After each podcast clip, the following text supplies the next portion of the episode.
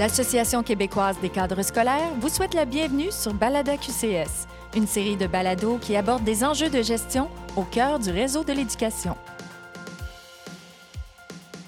Commence à réfléchir à notre retraite, il y a une foule d'éléments qui nous viennent en tête. Outre les aspects financiers, les aspects personnels qui exigent, disons-le, de la planification, assurément aussi de l'introspection, il y a aussi des enjeux organisationnels qui ne sont pas à négliger. Et comme gestionnaire, on veut que nos projets suivent leur cours, qu'ils évoluent, et on veut préparer notre équipe à notre départ, c'est normal.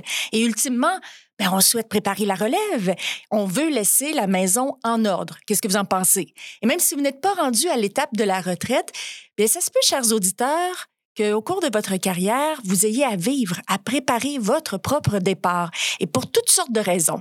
Alors, cette réflexion-là, aujourd'hui, on veut la faire avec vous, et on a des invités qui ont un point de vue très intéressant à vous partager je quitte en bonne conscience, c'est-à-dire euh, je laisse mon poste à quelqu'un qui comprend bien, qui connaît bien, qui ça aussi c'est important psychologiquement pour la personne qui quitte et pour la personne qui reste, qui s'est sentie euh, soutenue, accompagnée et euh, la bienvenue dans cette organisation-là. Madame Nancy Brassard, vous êtes professeure chercheur agrégée en gestion des ressources humaines, en psychologie du travail à l'École nationale d'administration publique depuis 2009 déjà. Du moment où notre prise de retraite est décidée, Nancy, comment on planifie le transfert de nos connaissances, de notre expertise, notre bagage? Ben, en fait, euh, la responsabilité, on n'est pas les, les, uniques responsables hein, de notre euh, départ à la retraite. L'organisation aussi doit mettre en place des conditions favorables d'une part et des stratégies aussi qui vont permettre à leurs employés euh, de, de, de, de pouvoir prendre la retraite et de pouvoir eux-mêmes mettre en œuvre leur propre stratégie dans la progression de leur carrière. Oui, parce qu'on peut avoir une belle volonté, un intérêt, avoir ciblé une personne avec un grand potentiel, mais il faut sûrement formaliser le tout avec la direction. Il faut qu'il y ait un canal de communication. Oui, euh, tout à fait. Ben, on parle beaucoup de la communication ouverte et franche qui devrait être d'abord une culture de l'organisation, la culture collaborative aussi. On devrait mettre en place plein de stratégies. Alors, vous m'entendez dire souvent moyens, stratégies. Ben oui, ce sont des pratiques de gestion qu'on devrait encourager et mettre en place et favoriser pour que le passage euh, ou le transfert des connaissances, des compétences et de l'expertise se fasse du mieux, euh, de la meilleure façon possible. Est-ce qu'on peut pointer du doigt la hum, pandémie, euh, la rareté de main-d'œuvre au sujet que ce sera peut-être de plus en plus difficile de prévoir notre retraite ou notre relève?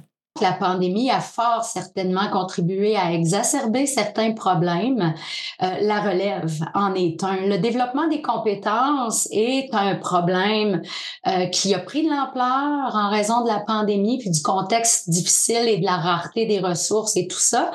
Et euh, la gestion de la relève aussi, on l'a comme un petit peu mis de côté parce que là, on, on gérait des urgences et euh, on n'était pas encore à l'étape d'anticiper et de planifier des mesures préventives. On était dans le correctif. Puis on le sait que quand on gère de manière corrective, hein, à essayer d'endiguer les problématiques qui sont qui sont présents, ben ça nous prend trois fois plus de ressources, trois fois plus de temps. Beaucoup d'énergie. Alors on met de côté euh, des stratégies euh, qu'on souhaitait mettre en place au profit de la gestion des priorités et des urgences. Quand on est en mode planification, Nancy, il y a sûrement euh, des bénéfices à court, mais aussi à long terme. Quels sont-ils? Alors, quand on prévoit déjà des plans, qu'on a déjà une vision claire qui est partagée, puis qu'on on peut déjà compter sur des bassins de talents ou des bassins de personnes compétentes, qu'on a déjà repéré des hauts potentiels dans nos organisations ou des gens qui sont volontaires pour progresser dans notre organisation, qui, qui, qui sont fidèles et loyaux et qui veulent faire carrière dans notre organisation, ce sont des pratiques qui sont gagnantes parce que on anticipe déjà et les bénéfices à court, moyen et long terme. C'est certain qu'ils sont là parce que on a une vision plus claire de notre organisation et s'il advient euh, des, des, des, problématiques comme celles qu'on a vécues avec la pandémie, sans mettre tout de côté, on peut continuer à considérer puis avoir en tête quand même ces pratiques-là qui étaient euh, choses courantes au quotidien chez nos gestionnaires. Je pense que dans l'administration publique actuellement, on, on le sait qu'est-ce qu'on a à faire. On a les moyens et les stratégies pour le faire. Le problème, c'est qu'on a de la difficulté à passer à l'action. Alors, euh, dans nos projets de recherche, on est allé questionner les gens euh, du réseau pourquoi, de la Pourquoi on a de la difficulté de passer à l'action? Il y a des freins? On est allé les questionner. Oui, les freins, on parle de lourdeur administrative, de manque de clarté, de manque de collaboration ou de prise de responsabilité. Euh, dans certains domaines, on semble vouloir se rejeter la balle, c'est-à-dire qui est responsable de la gestion de la relève? Certains vont dire ce sont les ressources humaines, d'autres vont dire c'est le gestionnaire qui a la perspective la plus pertinente pour mettre en place toutes ces stratégies-là. Alors, euh, on, semble se rejeter la balle, si je puis dire, et les actions s'entreprennent pas. On pensait aussi à un manque d'engagement des gestionnaires ou euh, euh, des, hauts dirigeants, mais ce n'est pas le cas on perçoit que ou on se perçoit comme étant encore engagé et euh, c'était pas là, la problématique. Alors on parle de lourdeur administrative, de manque de clarté et d'un manque de collaboration d'un service à un autre ou euh, d'employés à, à autres employés, d'où l'importance de la culture collaborative par participative, euh, une communication claire euh, qui circule et qui est partagée. L'intelligence et la mémoire collective. Hein? Les gens qui veulent ah s'informer là-dessus, c'est magique, ça. Encourager la compétence collective aussi, pas juste la compétence individuelle. Une, la relève, là, c'est une question de collectivité. Hein? C'est tout le monde qui doit prendre part à, euh, à la future relève et euh, moi, si je songe à prendre ma retraite, euh, je dois pas garder ça pour moi. Euh, je dois en parler. Je dois ouvertement manifester mes souhaits, mon désir à mon entourage pour le bien de l'organisation et de l'équipe aussi. Un peu plus tard, on va avoir quatre invités avec nous autour de la table, Nancy. Et je me demande à quel point la formation sur un délai comme quatre semaines, six semaines, c'est logique.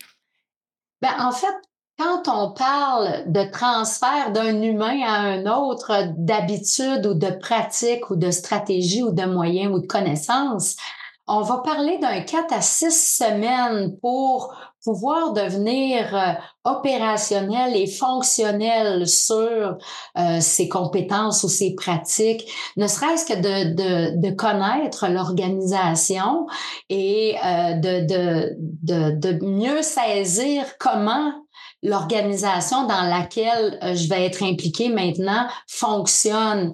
Euh, c'est quoi sa mission? Quelle est sa vision?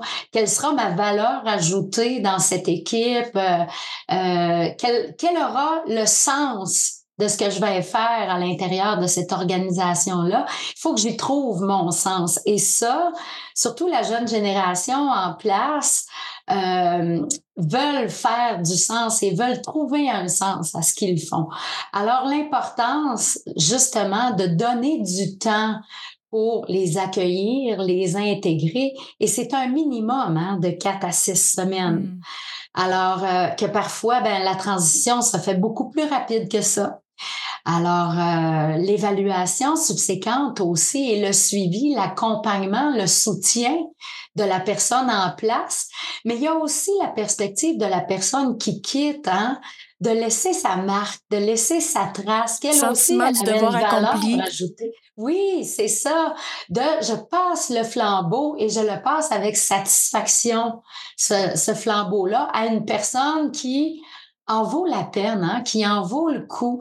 Alors, c'est important aussi pour je quitte en bonne conscience, c'est-à-dire euh, je laisse mon poste à quelqu'un qui comprend bien, qui connaît bien, qui ça aussi c'est important psychologiquement pour la personne qui quitte et pour la personne qui reste, qui s'est sentie euh, soutenue, accompagnée et euh, la bienvenue dans cette organisation-là. Vous allez me dire, ça dépend de l'environnement, ça dépend de l'expérience de la personne, ça dépend de son âge. Est-ce que on doit adapter notre processus euh, d'accompagnement pour la personne qui prend notre relève selon justement son âge, son expérience, son vécu? Ben, dans un monde idéal, oui, on devrait tout prendre ces variables en compte parce que euh, elles font une différence. Ce sont des facteurs d'influence, tout à fait. Ben, je pense qu'on le fait bien pour les postes clés pour les postes euh, qui sont euh, difficiles à combler dans nos organisations, mais ce serait une dynamique qu'on devrait mettre en place pour tous les postes dans nos organisations où est-ce qu'on a la capacité et la possibilité de le faire. Demain matin, je prends ma retraite. Je veux tondre mon gazon, je veux garder mes petits-enfants, je veux pas mettre de réveil matin.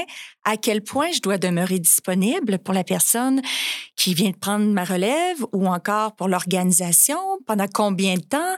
Est-ce que c'est bon de faire ça? À quel moment je dois céder les rênes complètement?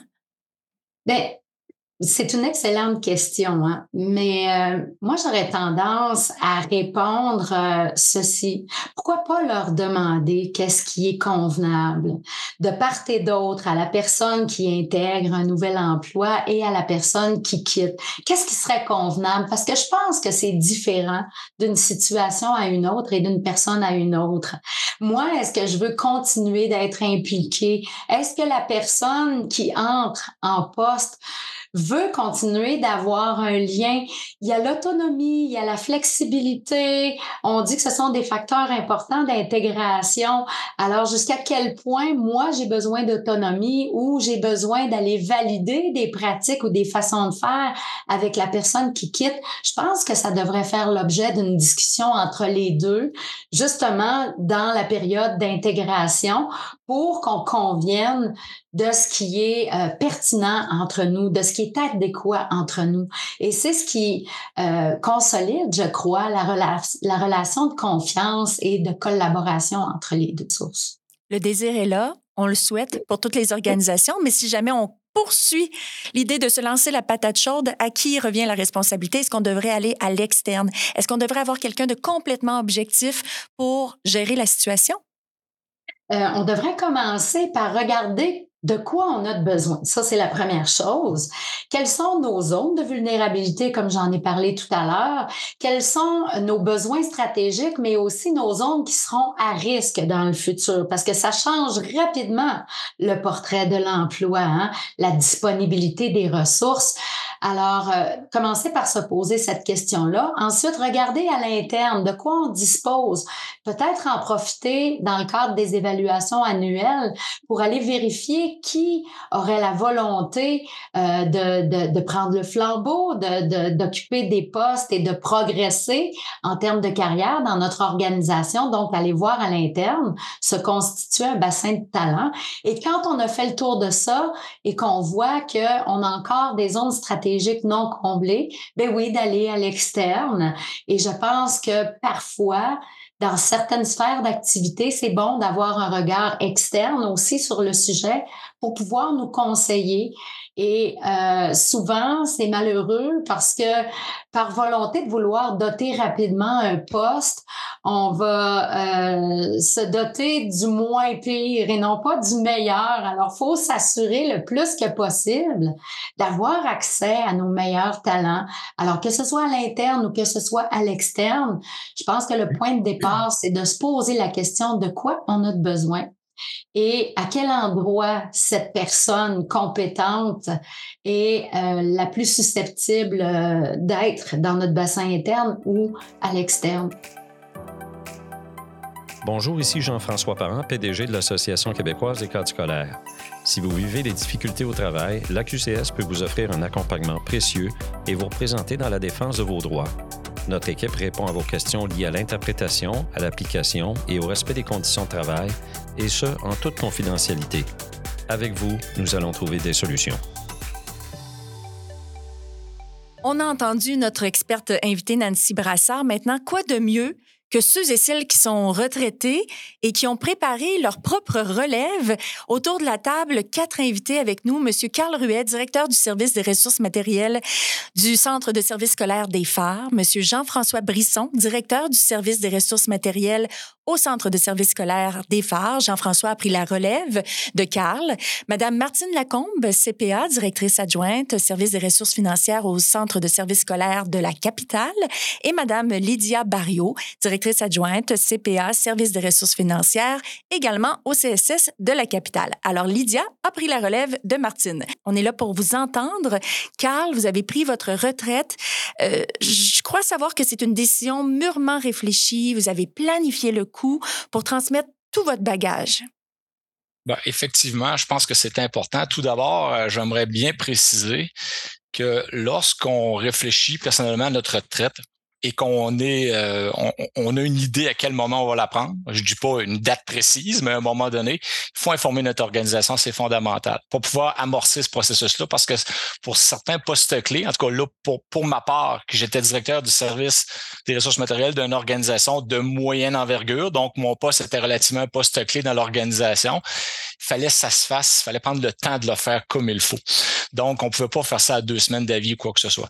Donc, en informant mon organisation, on a pu mettre sur pied effectivement quelque chose. Nous, euh, il y a quatre ou cinq ans, lorsque ma réflexion a abouti, si on veut, euh, il y a eu tout simplement une décision qui a été prise de notre organisation. On sortait de plusieurs années de vache maigre en termes de finances. On était une très petite équipe on voyait des gros projets qui s'en venaient à l'horizon aux ressources matérielles.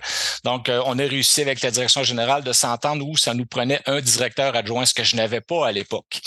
Et c'est là que le déclenchement s'est fait. Ah, directeur adjoint, il faut absolument le choisir, cette personne-là, il ou elle, dans l'optique, éventuellement, pour si cette personne-là aurait le potentiel de prendre mon remplacement, moi, me relève dans 4-5 ans. C'est comme ça que ça s'est fait. Donc, on a choisi quelqu'un. Et effectivement, euh, dans ma tête, c'était clair que cette personne-là, on va la former pour qu'elle prenne ma retraite, ma, relève de ma retraite dans 4-5 ans environ. À ce moment-là, on n'avait pas la date exacte, mais on savait l'envergure. Et c'est comme ça que ça s'est passé chez nous. Donc, les deux premières années, j'accompagnais la personne dans son travail parce qu'il faut, quand on travaille dans un centre de service scolaire, ça nous prend une bonne année ou deux à faire le tour de l'auberge si on veut. Donc, il fallait que cette personne-là s'imprègne de l'organisation, des façons de faire, de l'équipe, des responsabilités. Donc, et plus on avançait vers ma retraite, plus on devenait un, un, modèle de gestion à deux têtes, si on veut, où je veux, je, je, vraiment par souci de transparence et je voulais m'assurer que cette personne-là connaissait tous les aléas de tous les dossiers. Évidemment, il y en a énormément. Est-ce que j'ai été capable de faire 100 de, la, de, de, de, la transmission? En tout cas, j'en ai fait un bon bout.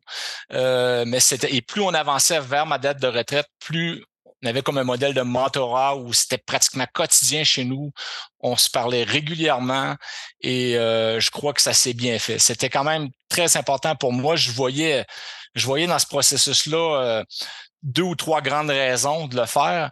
Premièrement, pour cette personne-là qui va prendre de relève, on sait très bien quand on prend un poste à pied levé sans connaître tous les aléas du poste, c'est très, très difficile. Donc, cette personne-là, je voulais qu'elle se sente bien dans la, la fonction qu'elle va occuper. Donc, il fallait qu'elle soit au courant de tout.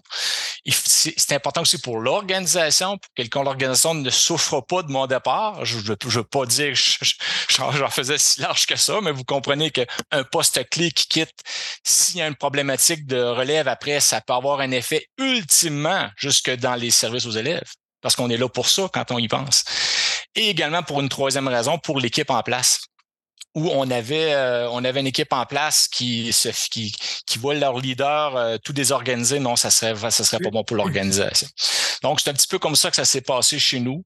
Je crois que ça s'est bien passé mais c'est gros. Et donc il faut mettre le temps. Il faut mettre le temps pour le faire. Ça c'est clair Martine, de votre côté, quand vous entendez ça, 4 à 5 ans, euh, de, est-ce que ça a été la même réalité pour vous? Je crois que vous avez vécu ce qu'on appelle la retraite progressive d'un commun accord avec votre directeur. Exactement, oui. Pour moi aussi, ça euh, ça a débuté par un processus de retraite euh, progressive en septembre 2019. Donc, je savais qu'à l'intérieur de cinq ans, j'allais euh, quitter définitivement. Alors, dès le moment où j'ai parlé avec mon directeur de ma décision de, de, prendre une retraite de façon progressive, on a tout de suite, on s'est tout de suite mis en réflexion pour, euh, un, identifier euh, une personne, si possible au sein de l'équipe, ce qui était, ce qui a été le cas pour nous, là, ce qui était, euh, Lydia était déjà dans l'équipe comme professionnelle, mais c'était pas juste une réflexion pour trouver un remplacement ou pour faire un transfert de connaissances. Ça a été aussi une réflexion pour euh, améliorer l'organisation du travail au sein de l'équipe, revoir la structure de l'équipe pour s'assurer que, euh, oui, dans le contexte de mon départ, mais on savait que dans les prochaines années, il allait aussi aller avoir d'autres départs. Donc, on voulait une structure qui allait assurer une certaine stabilité pour que euh, pour ma mon remplaçant ou ma remplaçante ce soit euh, ce soit pas trop déstabilisant de d'entrer dans des nouvelles fonctions en sachant qu'un jour ou l'autre il y allait avoir plein de personnes qui qui quitteraient. Bien oui, parce que vous Martine, vous êtes peut-être confortable dans vos pantoufles, mais Lydia préfère peut-être porter des sandales. Hein? Exactement. Moi, ça faisait 12 ans que j'étais euh, dans mes fonctions. Lydia était dans l'équipe depuis un peu plus de 12 ans, mais dans des responsabilités de professionnels. Donc, tout l'aspect gestion, c'était euh, nouveau pour elle. Donc, elle devait euh, s'acclimater avec ce nouveau style de, de responsabilité. Et puis, donc, c'est pour ça que quand on, on, on s'est assis ensemble, mon directeur et moi, on a vraiment fait le tour de la question, non pas simplement pour me remplacer, mais aussi pour revoir plus globalement l'organisation au sein de l'équipe, euh, en profiter aussi pour revoir le partage de certains dossiers, vraiment y aller sur une base d'amélioration et puis euh, s'assurer que les choses allaient se, se faire euh, progressivement, mais dans un contexte rassurant pour tout le monde, tant pour la personne qui allait me remplacer que pour les membres de l'équipe qui, voient aussi ces changements-là, puis qui ont besoin parfois d'être d'être rassurés.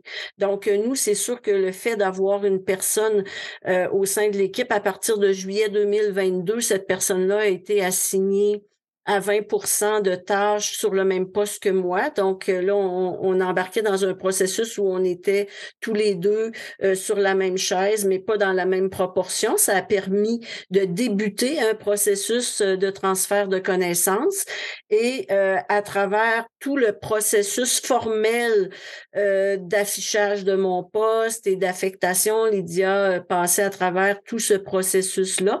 Et une fois que ça a été officiel, que le poste lui était euh, attribué. Elle est entrée en fonction en juillet 2023. Et moi, je viens de quitter, là, on est en décembre, je viens de quitter à la retraite. Alors, ça nous a permis d'avoir une période assez intense, je vous dirais, du mois d'août jusqu'en décembre, euh, d'être vraiment ensemble à temps plein sur euh, le transfert de connaissances. Euh, dans notre contexte de ressources financières, on travaille dans un cycle annuel d'activités. Donc, on a préparé ce transfert de connaissances-là par un calendrier qu'on s'est, un calendrier commun qu'on s'est donné. On a planifié nos rencontres, euh, on a tenu compte euh, du, du moment où chacun des gros processus comptables arrive dans l'année et en ayant une période quand même assez longue, ça nous a permis quand même de faire un bon bout, un bon tour de roue ensemble. Puis euh, c'est sûr que bon, il y a eu des petits impondérables à travers tout ça. il y en a toujours. Oui, Lydia pourra en parler tout à l'heure, mais euh, le fait d'avoir une certaine marge de manœuvre, ça a quand même été facilitant. Ça nous a permis de s'ajuster en cours de route, puis de pas trop être prise au dépourvu si les choses ne se passaient pas exactement comme on les avait planifiées euh, au départ. Lydia, Jean-François, maintenant à votre tour. Jean-François, de ce que je comprends, vous êtes arrivé à titre de directeur adjoint au départ.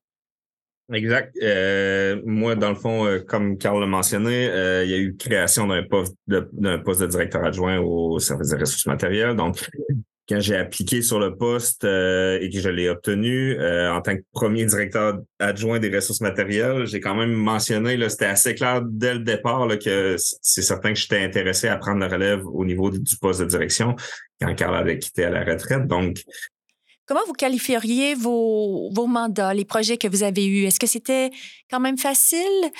Est-ce que ça a bien été au cours des dernières années ou c'était quand même une lourde tâche? Ben, c'est certain que moi, je venais du milieu du génie conseil, donc euh, rapidement, là, ça a été simple de prendre tout ce qui était la construction. Ça, c'était le, bout facile. Et puis, on, a eu quand même une augmentation de budget assez importante de ce côté-là. Donc, on, on s'occupait de l'équipe construction, s'occupait des projets. Euh, c'était plutôt naturel, si on veut. Ce qui a été un peu plus complexe, en réalité, c'est un peu comme Carl le mentionnait, c'est d'apprendre tous les, rouages là, de, d'un centre de service, euh, tout ce qu'on a besoin de, de, connaître, comment je pourrais dire, euh, toutes les, les euh, règles et façons de faire qui sont un peu différentes que dans le milieu privé. Puis la, panoplie là, des, des mandats, là, comme par exemple aux ressources matérielles, ben, on, a oui le, tout ce qui est euh, entretien, construction des bâtiments, mais il y a aussi euh, chez nous, là, on s'occupe du transport, les assurances, l'approvisionnement. C'est certain qu'il y avait beaucoup d'apprentissage quand même là, de nouveaux, euh, nouveaux matériels en plus de tout le côté de gestion, en fait. Carl, est-ce que vous aviez laissé votre numéro de cellulaire à Jean-François? Il pouvait vous appeler à tout moment par la suite, pendant la tombe de votre pelouse? Écoutez, quand j'ai quitté, c'est ce que j'ai dit à Jean-François. J'ai dit à Jean-François, j'ai dit, reste pas bloqué sur rien. Sais, travaille, fais ton effort. Puis si tu sais, là, je suis bloqué, il manque vraiment la gêne-toi pas, appelle-moi moi, c'était vraiment là sincère. Je lui dis encore aujourd'hui, même si ça fait six mois déjà, euh, faut pas qu'il reste bloqué. Je suis là, je suis pas loin. Je ça se fait très cordialement, puis ça me fait plaisir de l'aider. Je veux pas qu'il rame pour rien. Là. non, non, euh, si je peux l'aider, je vais le faire. Sauf que plus ça va avancer, c'est ma mémoire. À un moment donné, euh, oups, ça tape, Jean-François, faut que j'y pense. Mais euh, normalement, en tout cas, d'emblée, euh, c'est, je l'invite à m'appeler. Je l'ai invité à m'appeler, il l'a fait, puis oui, il n'y a aucun problème là-dessus. Ça, c'est clair. Un peu comme Jean-François, Lydia, vous avez manifesté votre intérêt à avoir un poste en gestion. Oui, effectivement, moi, après quelques années au sein de l'organisation, j'ai fait part quand même assez rapidement à la direction de mon intérêt à occuper le poste de direction adjointe. Euh, puis la retraite de Martine ben, étant planifiée et euh, moi ayant, déjà manifesté le souhait de la remplacer, euh, avec la direction, on a pris des enlignements afin de développer et élargir mes compétences en vue de me préparer à ce nouveau rôle de gestionnaire. Nous, dans les faits, ce qu'on a fait, c'est qu'on a mis en place un projet spécifique d'analyste qui était le but de ce projet-là était dans le fond d'assurer la transition de mes connaissances de professionnels pour ensuite, moi, avoir euh, de la disponibilité à, faire ma transition vers euh, mon nouveau rôle. Puis moi, ben, pour faciliter, dans le fond, une nouvelle fonction, j'ai eu la chance, dans l'année qui a précédé l'ouverture du poste, euh, d'avoir les services là, de, de, comment je pourrais dire, d'une firme de psychologue organisationnel, où ce que j'ai pu participer à un programme de développement. Euh, professionnels. Donc, euh, on a passé par des tests psychométriques, puis à fonction de ces tests-là, puis on a pu, dans le fond, euh, mettre l'emphase sur des développements de compétences là, de gestion. Nancy, quand vous entendez les témoignages de nos invités, à quel point on a réussi? À quel point ben, c'est une réussite le transfert ici? Et par la suite j'ai hâte de vous entendre messieurs dames à savoir à quel point la responsabilité vous revenait de trouver le successeur en question. Mais moi, quand j'entends ça, je qualifierais de deux belles histoires. Parce que ce sont deux belles histoires où est-ce qu'il y a eu des parcours parfois difficiles à l'intérieur de la démarche. Euh, il y a eu des impondérables aussi. Ben, c'est la vie. Mais je retiens quatre choses de ce qui a été dit de part et d'autre, comme l'anticipation, hein, le partage des motifs, c'est-à-dire Carl et Martine souhaitaient prendre leur retraite dans un délai Et euh, Lydia et Jean-François ont fait part aussi de leur volonté de vouloir progresser dans l'organisation. C'était su et connu là, de l'organisation. Alors, on, on savait qu'on pouvait compter. La deuxième chose, c'est la collaboration. Hein. On a affaire à des gens qui ont collaboré ensemble, qui n'ont pas eu peur de, de transférer leurs connaissances, leurs compétences de manière ouverte et franche, hein, ce que j'ai bien entendu. Il y a la proximité. Hein? Mon bureau était juste à côté du sien, ce qui facilite de beaucoup. Puis là, vous me voyez venir un peu avec le télétravail et le e-leadership dont on parle dans le futur. Il faudra euh, optimiser nos capacités de gérer à distance aussi. Et euh, finalement, la marge de manœuvre de se donner une marge de manœuvre. On pense que ça va se passer d'une manière, ça se passe pas nécessairement de cette manière-là. Alors donnons-nous une marge de manœuvre. Carl, Martine, à quel point vous avez senti que c'était votre responsabilité de trouver un Jean-François, une Lydia, de le former? Ben, moi, j'ai senti dès le départ, ben, quand on occupe un poste de direction adjointe, c'est quand même un poste stratégique dans un service. Nous, on est dans une, un centre de service scolaire d'une grande envergure, donc euh, c'est un poste qui est important.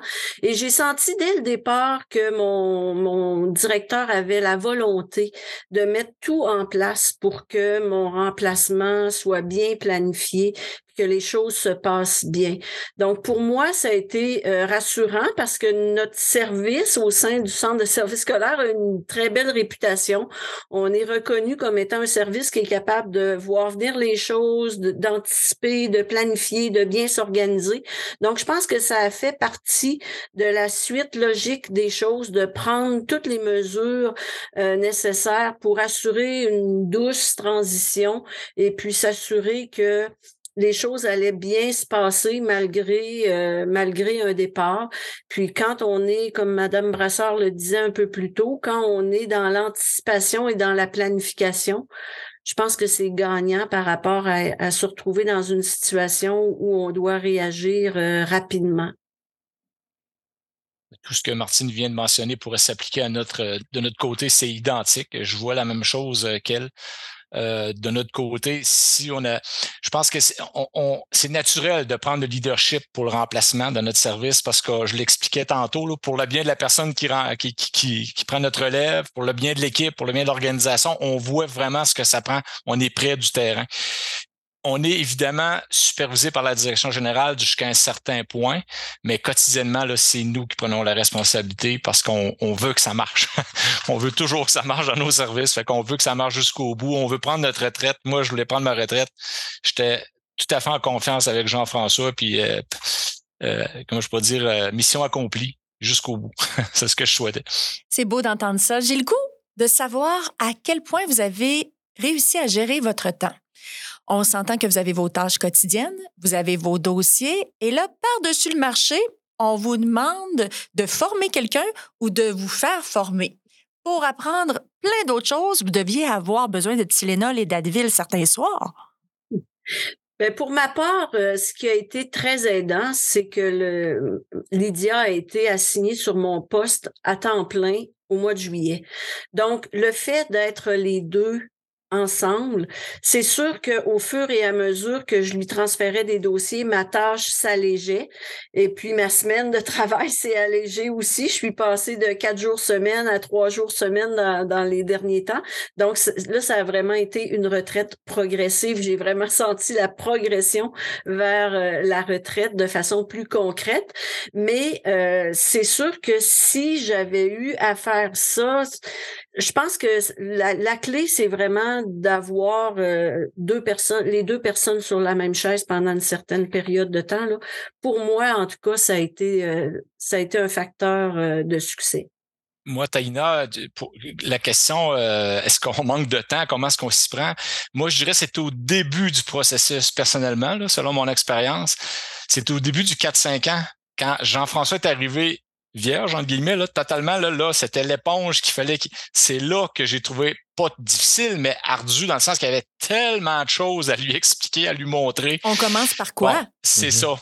Mais au bout, là, dans les dernières années, là, euh, c'était de la précision partout, c'était venir raffiner partout, donc c'était moins demandant. C'était au début, je trouvais ça, j'ai trouvé ça difficile un petit peu au début. Comme je vous disais, dans mon contexte, j'avais jamais eu de directeur adjoint. Là, tout à coup, j'en avais un. là, c'est parfait, ça m'aide, mais là, faut, faut que j'organisais. Fallait que je donne quelque chose à faire, effectivement. Fait que c'était plus au début l'acclimatation qui était difficile. À la fin, ça allait bien. Martine, vous aviez le goût? Oui, pour moi, en fait, c'est un peu le cycle de nos activités comptables qui m'a aidé à à me faire une tête sur comment transférer les dossiers, dans quel ordre, avec quelle priorité. Euh, quand on regardait les, les, activités, on disait, bon, mais celle-là, elle va être importante dans six mois, alors que celle-ci, elle arrive dans trois semaines. On s'est organisé en fonction de ça, puis ça a été, euh, ça a été facilitant. Là. Et puis, euh, moi, j'ai retardé un peu la date de mon départ pour tenir compte du fait que euh, mmh. Lydia n'avait pas été en mesure de transférer ses dossiers comme elle l'aurait souhaité, comme c'était prévu au départ. Donc, euh, d'avoir cette flexibilité-là, ça a été euh, aussi euh, aidant là, pour, pour nous deux. Je dirais même au-delà de la flexibilité, la générosité. C'est beau ça, Martine? oui, Lydia? Bien, je veux justement le fait que Martine, quand Martine a annoncé qu'elle qu'elle retardait un peu sa retraite, pour moi, ça a été euh, dans le fond, ça a été très rassurant. Euh, le fait de pouvoir échanger avec une personne chevronnée de, son expérience euh, de façon ouverte sur des situations qui arrivent au quotidien, bien, ça permet de valider, de, de valider puis d'améliorer nos façons de faire. Puis, effectivement, Martine aura été pour moi un mentor qui a eu la générosité puis la patience de me transférer ses connaissances. Puis, je peux vous dire qu'elle l'a fait jusqu'à la dernière minute. je peux vous dire, sa retraite a été le 14 décembre et puis jusqu'à 15 heures, on était encore en train de faire du transfert. Jusqu'à temps qu'on se dit, OK, là, c'est assez, là, euh, on, fait, on passe à autre chose. Ça va bien aller. Un beau mentorship. On, parle maintenant de mentorship et je pense que Martine et Carl en sont de beaux modèles.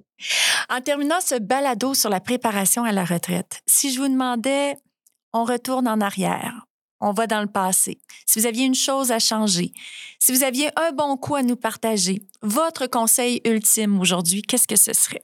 Moi, c'est la disponibilité, je crois, qu'à partir du moment où on a décidé de prendre notre retraite, qu'on a une personne qui est ciblée, euh, c'est d'avoir la disponibilité pour cette personne-là et de bien de bien organiser les choses pour que cette personne-là soit bien outillée, et euh, que ce soit fait dans le, dans le respect d'une de, courbe d'apprentissage euh, efficace. Effectivement, c'est la collaboration. C'est clair que c'est ça. Madame Brassard le dit souvent dans son, dans, dans son allocution tout à l'heure, mais la collaboration, c'est fondamental. Il faut que ce soit livre ouvert. Il faut que tout qu'on se décharge le cerveau vers cette personne-là, puis qui le plus possible pour le bien de cette personne-là de premier chef et de l'organisation par la suite. Moi, je pense que c'est ça la clé. Moi, j'aurais dit, le, le, le, je pense que ce qui a été gagnant, c'est de prendre le temps, suffisamment de temps pour pouvoir euh, laisser au, au remplaçant le, le, le soin de, d'intégrer tout le maximum de choses qui est intégré, malgré qu'il y aura toujours des, des, trucs nouveaux qui vont apparaître, mais ça, ça fait partie de la, la, du processus normal. mais je pense que prendre le temps, là, c'est suffisamment de temps, c'est ça qui est important. Pour finir, moi, je dirais que euh, faire des procéduriers puis prendre des notes, euh, ça permet d'avoir des références pour la suite, mais ça permet aussi de laisser des outils pour poursuivre le travail et la mission. Puis ça permet aussi, dans le fond, de, ben, de laisser des traces pour les prochains aussi qui vont nous succéder éventuellement. Je vous souhaite bon succès. Martine, Carl, je vous souhaite de vous reposer, de vous amuser, d'en profiter pleinement de la retraite. Lydia, Jean-François, continuez à faire aussi bien les choses. Vous semblez des gens passionnés et je pense que la passion y est pour beaucoup aussi quand on prend la relève de savoir qu'on va pouvoir suivre les traces de quelqu'un, mais à sa façon, avec sa couleur, sa sauce. Alors, je vous souhaite bon succès dans tout ce que vous allez entreprendre au cours des prochaines années. Nancy, ça a été un plaisir d'entendre votre expertise. Alors, si jamais vous avez le goût de nous écrire vos commentaires, vos réactions, des idées de thématiques. Vous ne vous gênez pas. À bientôt tout le monde. La QCS remercie le comité de perfectionnement des cadres et des gérants, ainsi que la personnel, assureurs de gros poteaux, habitations et entreprises, pour leur soutien dans la production de la série Balada QCS.